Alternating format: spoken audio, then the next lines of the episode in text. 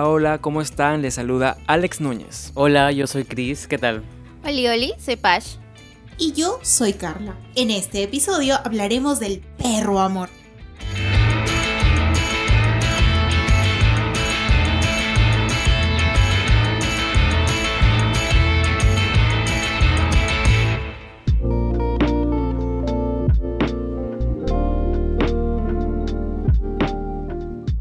Bueno, pero cuéntenme, ¿qué tal ha estado su semana?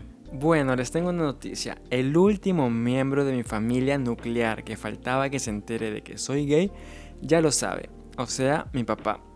Les cuento que me llamó y me dijo que había visto un video del en vivo que hicimos en redes y me preguntó de qué trataba este proyecto. Hubo un pequeño silencio de mi parte y pensé rápidamente de que había llegado el momento de enfrentarlo con él. Le dije de la manera más tranquila y normal posible que este era un podcast LGBT y quienes lo integramos también nos identificamos así. En mi caso en específico me identificaba como gay. A su Alex, ¿y cómo lo tomó? Pues me dijo que la noticia le caía como una ducha fría, entre comillas, y me preguntó si mi mamá lo sabía. Además también me dijo por qué no se lo había dicho antes y que quizás deba ver algún especialista. Bueno, salvo por eso último, la verdad esperaba una peor reacción. Así que mi respuesta solo fue que entendía cómo lo tomaba, explicarle que no había nada de malo en mí y mostrarme seguro de lo que soy. Conversamos por un poco más de una hora, él me dio a entender que respetaba lo que era, que su generación había sido formada diferente, pero no compartía que lo diga públicamente, o sea, que haga este proyecto y que otras personas se enteren. Sin embargo, yo le dije que respetaba su proceso de comprensión y esperaba que pueda informarse por si tuviera algún prejuicio sobre el tema y que a pesar de todo lo quería, que lo seguía queriendo. Tranqui, Alex, lo cómo ha reaccionado tu padre es súper normal. Como lo venimos comentando en episodios anteriores, los procesos son diferentes tanto para ellos como para ti, así que no te preocupes, que de aquí en adelante la vida va a ser genial.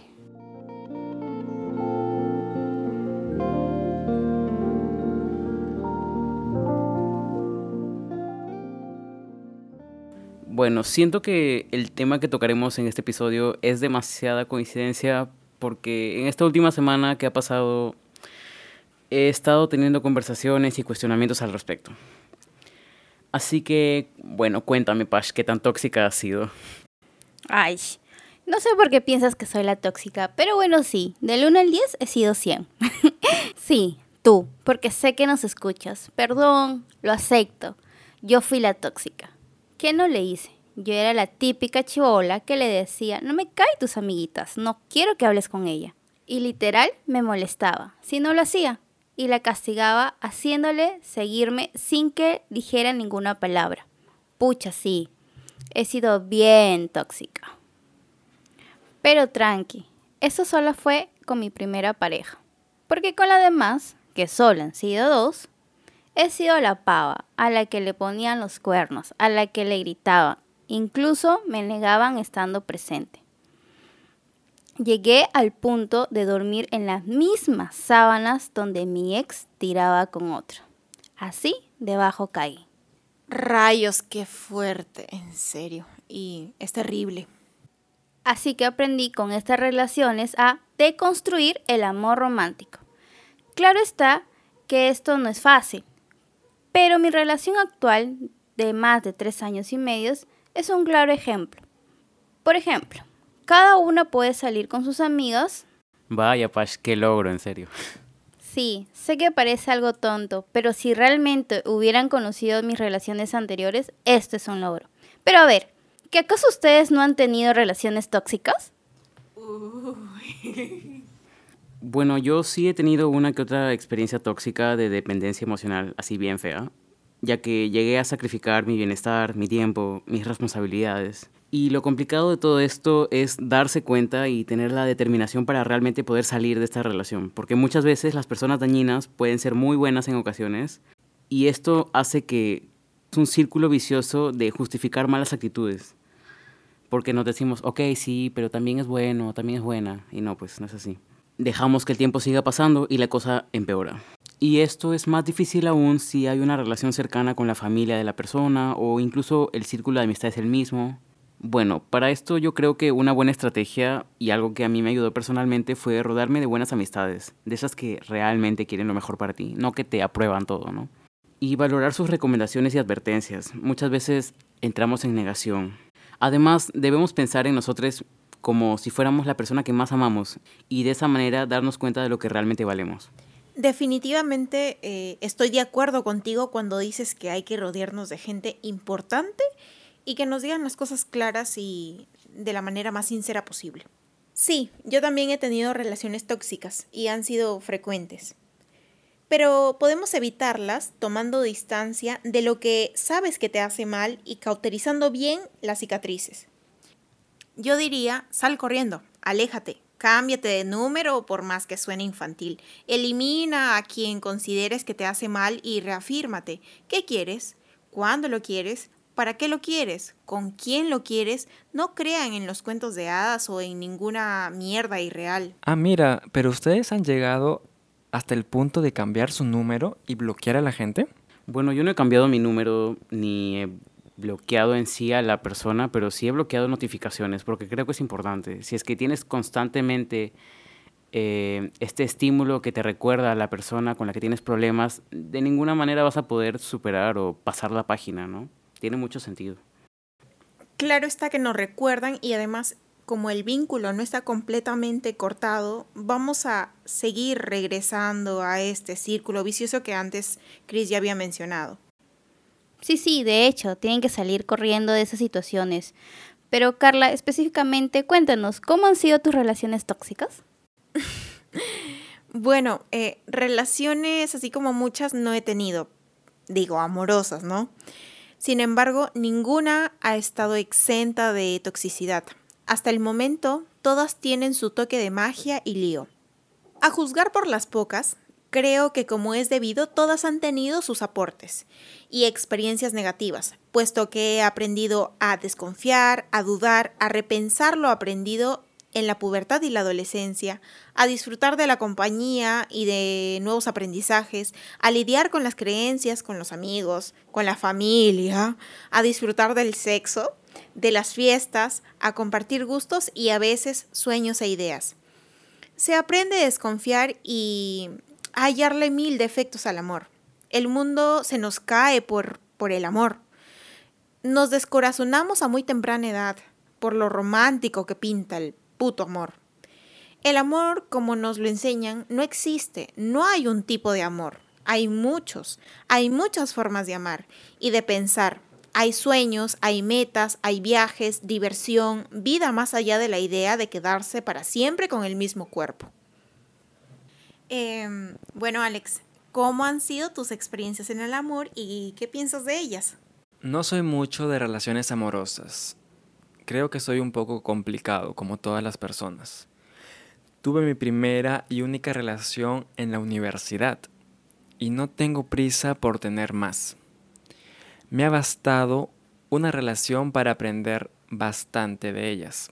Primero, dejar de creer en el amor romántico. Es decir, saber que una relación no necesariamente debe durar para siempre. No idealizar a la otra persona o creer que debe ser como tú quieres que sea. Aprender a darse a cada uno su espacio y no creerse que siempre debemos ser el centro de atención del otro o incluso caer en la dependencia. Gente, y díganme, ¿creen ustedes en la monogamia?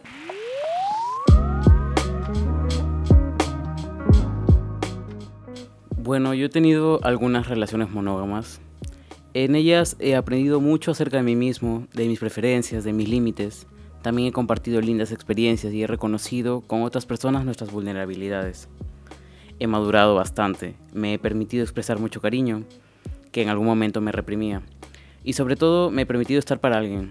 Sin embargo, llegaba a un punto en el que me sentía abrumado y consumido por la relación. Y fíjate que justamente ayer estaba teniendo un lío cuestionándome estos temas. Creo que la monogamia es una construcción social que considero poco natural para mí, en el sentido de que deben existir diversas maneras de amar o querer a las personas. Hay necesidades de diversa índole que piden ser cubiertas, dependiendo de si la persona es más emocional o más física. Cris, ¿y en tu caso eres más emocional o más físico?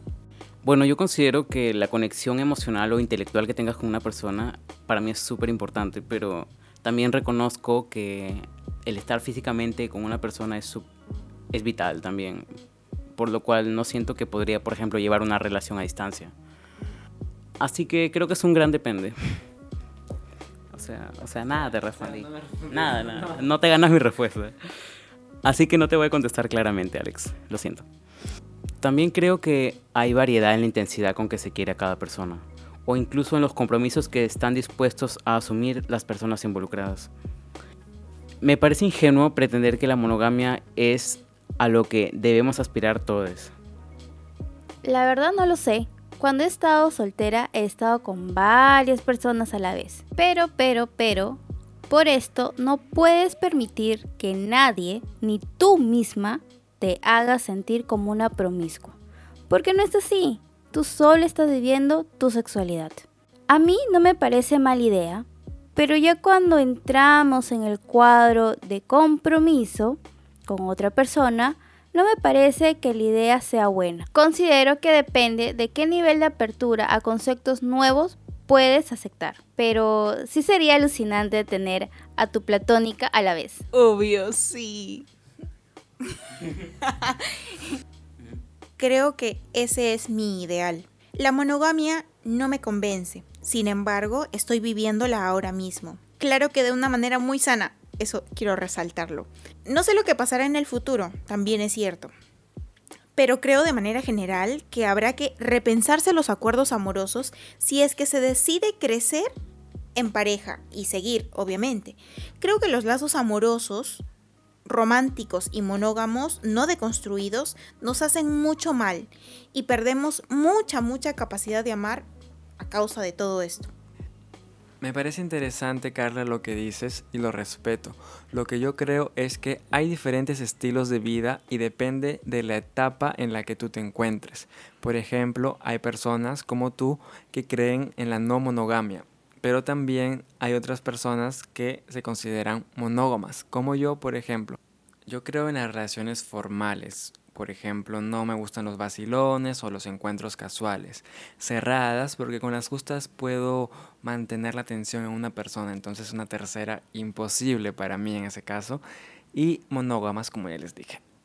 Sí, te entiendo, Alex. Realmente, como dices, es totalmente válido. Yo, por otro lado, tampoco estoy de acuerdo con la romantización del amor. El amor es un acuerdo entre personas que acarrea responsabilidades, así de simple.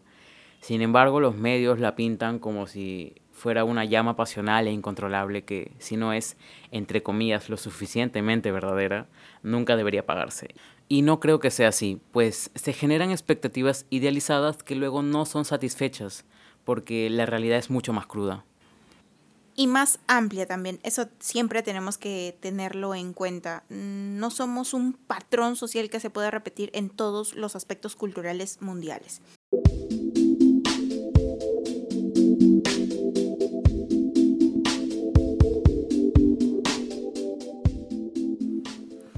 para ponerle chispa a esto, tengo que preguntarles cómo es su persona ideal. Pucha, yo soy bien rara, porque tengo una imagen física de mi chica ideal, pero mis parejas no lo son así. La que más se aproximó a la chica ideal, tanto física como emocionalmente, ha sido mi primera pareja y mi crush. ¿Ustedes también tienen a una persona ideal, pero sus parejas son diferentes? Rayos, qué raro responder esa pregunta. Te la paso, Chris. No, nada, realmente no creo que tenga un ideal de persona, pero sí que me atraen mucho las personalidades fuertes, por ejemplo. ¿A fuertes te refieres dominantes, que te dominen? Um, bueno, ese juego no está nada mal, la verdad.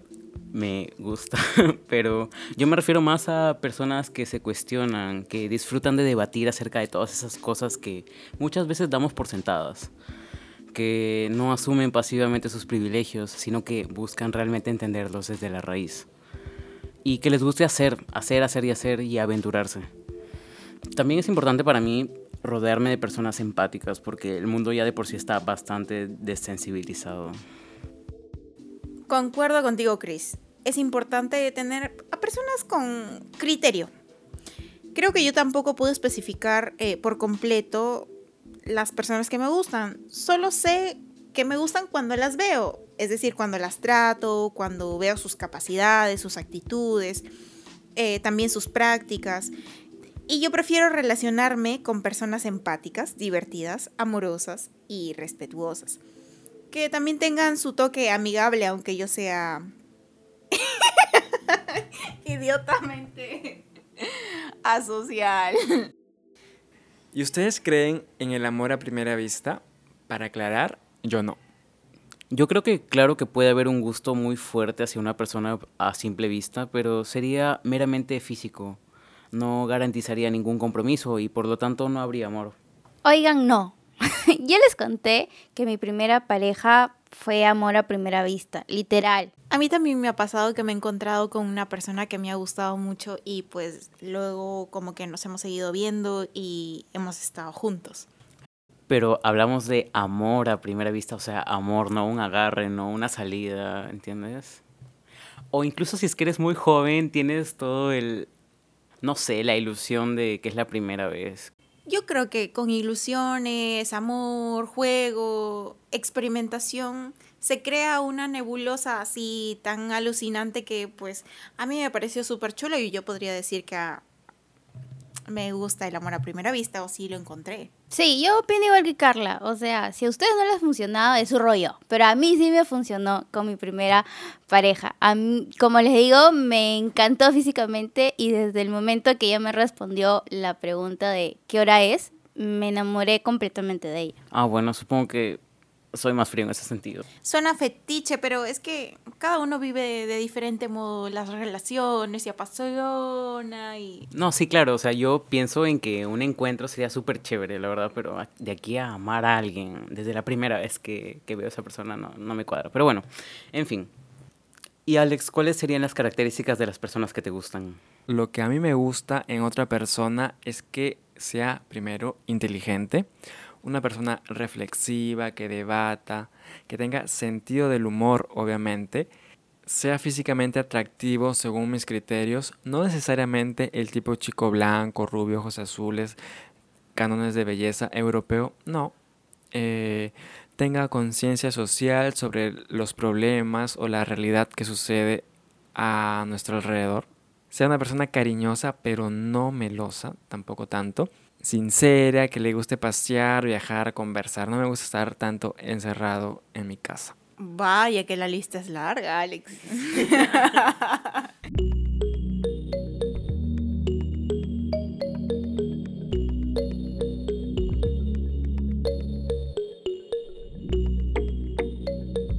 Bueno, con esto damos por terminado nuestro episodio del día de hoy de Perro Amor. Síganos en nuestras redes sociales de Facebook e Instagram como Generación Orgullo. Y ahora también nos encontramos en Twitter como Genera Orgullo.